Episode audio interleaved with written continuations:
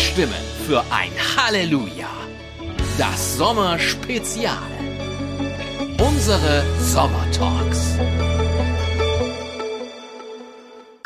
Simon, ich grüße dich und hoffe, es geht dir gut. Wir machen weiter mit unseren Sprachnachrichten für ein Halleluja, weil wir kleine Sommerpause machen und so weiter. Ich muss es jedes Mal neu erklären. Wobei, das stimmt nicht. Rudi Carell hat früher immer gesagt, man muss, der hat ja immer so Quiz-Shows oder Shows generell gemacht am laufenden Band und wie die alle heißen. Und hat gesagt, man muss jedes Mal die Regeln einmal kurz neu erklären, weil natürlich immer wieder neue Zuschauer mit dazukommen können äh, und man nichts voraussetzen darf. Insofern machen wir das hier auch und sagen, wir machen eine Sommerpause, aber wir nehmen Sprachnachrichten als Podcast Sommerspezialfolgen her, weil wir uns ja auch privat solche Nachrichten hin und her schicken. So, jetzt sind wir sind wieder alle im Boot.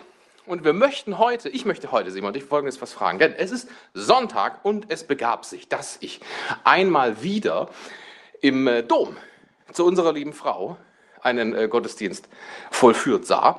Und da kam mir die Frage, die die Grundlage für diese paar Sprachnachrichten sind, die wir uns jetzt hin und her schicken werden.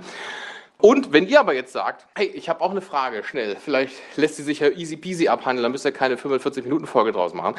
Halleluja.podcast.gmail.com und tatsächlich in dem Moment, wo ich das sage, fällt es mir auch ein, wir haben eine Frage bekommen und zwar von, die hole ich nochmal kurz her. Moment, die Zeit haben wir. Ich hole hier kurz die E-Mail mit der Frage her vom Alexander. Hallo zusammen, ich habe vielleicht eine doofe Frage zum Titel Zwei Stimmen für ein Halleluja. Worauf bezieht sich eigentlich der Ausdruck XYZ für ein Halleluja? Hat das ursprünglich etwas mit Beichte und Absolution zu tun? Also Erteilung der Absolution gegen ein Halleluja und fünf Ave Maria oder so?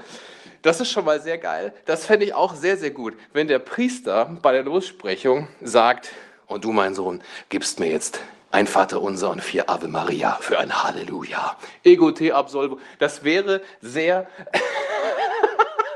Das wäre sehr, sehr gut. Tatsächlich aber, ah, die E-Mail geht weiter. Oder ganz banal und bekannt ist ja auch der Film Vier Fäuste für ein Halleluja. Dort wird ja kolportiert, dass die Mönche eines bestimmten Klosters wohl die Absolution auch mit den Fäusten erteilen. Also Fäuste erteilen Absolution gegen ein Halleluja. Wo, wo, kommt das her?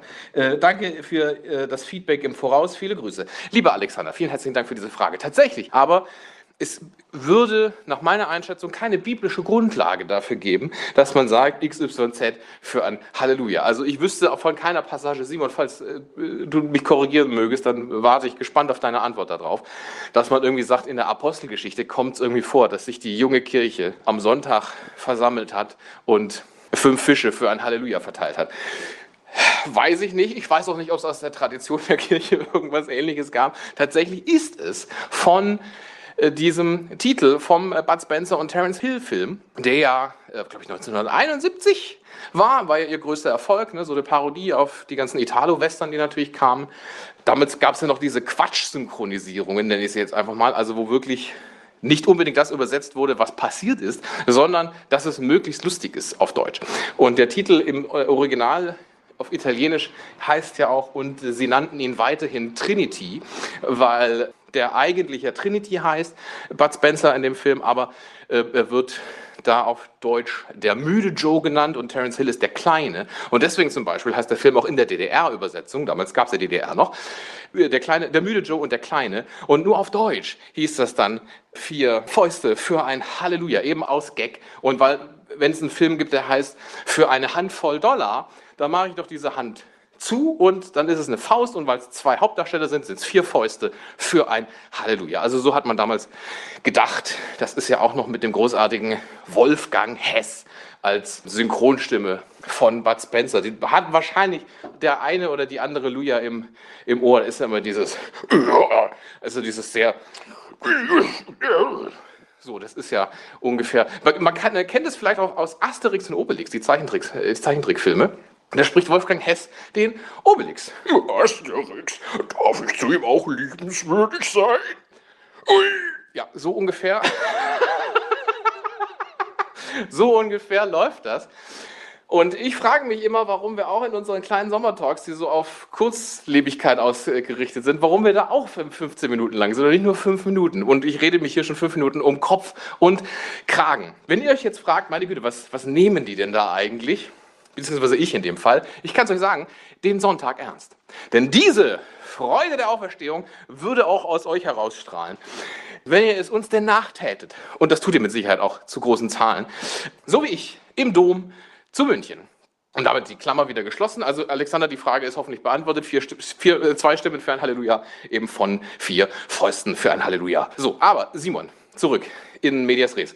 Und zwar im Dom, wenn ein Bischof eine Messe vollführt. Warum ist dann manche Sachen, warum sind die dann anders? Warum sagt er manche Sachen anders? Zum Beispiel direkt vorneweg kommt er rein und sagt er eben nicht, der Herr sei mit euch, sondern der Bischof sagt ja, der Friede sei mit euch.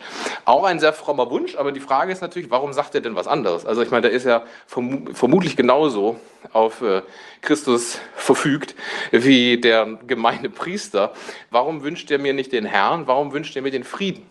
Grüße dich, Dominik. Ja, ähm, ich hoffe, auch dir geht's gut. Ich hoffe, weiß überhaupt nicht mehr, was du alles gesagt hast.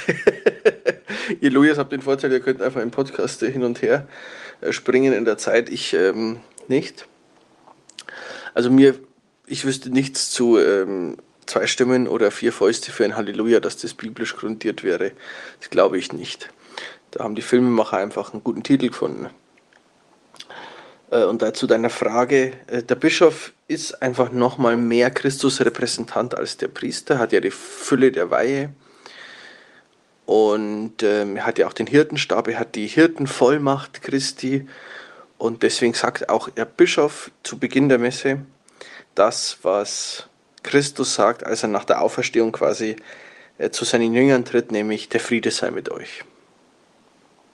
Während der Priester sagt, der Herr sei mit euch.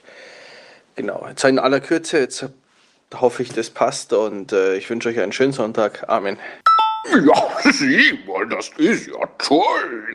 Wolfgang Hess wäre stolz. Und ich wollte den Podcast schon beenden mit deinem Amen, aber hier gelten natürlich Sonderregeln in unseren Sommertalks. Da kann man nicht einfach hier so einen Amen reinschmeißen, wie einem gerade der Schnabel gewachsen ist. Halten wir nochmal ganz kurz fest. Der Bischof hat einfach die Fülle der Weile, der Weile, die Fülle der Weihe. Der ist einfach nochmal ein vollwertiger Priester sozusagen. Also so wie, um im, im Wolfgang Hesschen Sinnbild zu bleiben, der Priester ist Asterix, der Bischof ist Obelix. Oder man könnte es so sagen, der Priester ist Mars und der Bischof ist Snickers. In diesem Sinne, einen schönen Sonntag. Amen. Zwei Stimmen für ein Halleluja. Das Sommerspezial. Unsere Sommertalks. Ja, der Bums wird passen.